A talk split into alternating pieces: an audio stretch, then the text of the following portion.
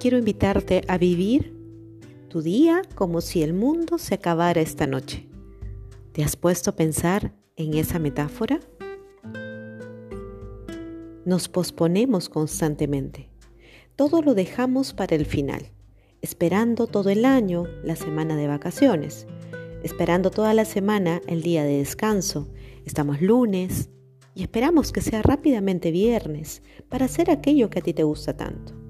Viviendo el domingo pensando en el lunes y así se pasa toda nuestra vida.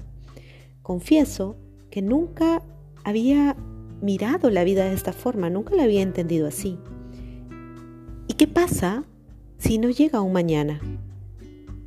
Se te pasa toda la vida trabajando, te pasas la vida esperando a jubilarte para recién vivir, para vivir la ansiada felicidad.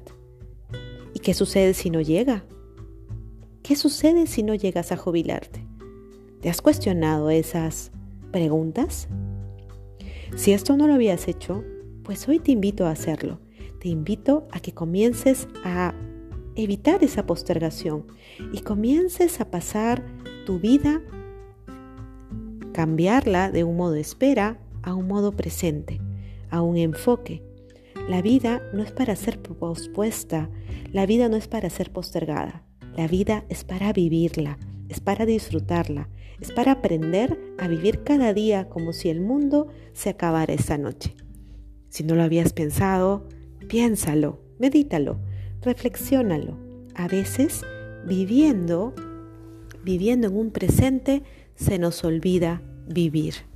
Disfruta tu vida hoy, concéntrate. Gracias.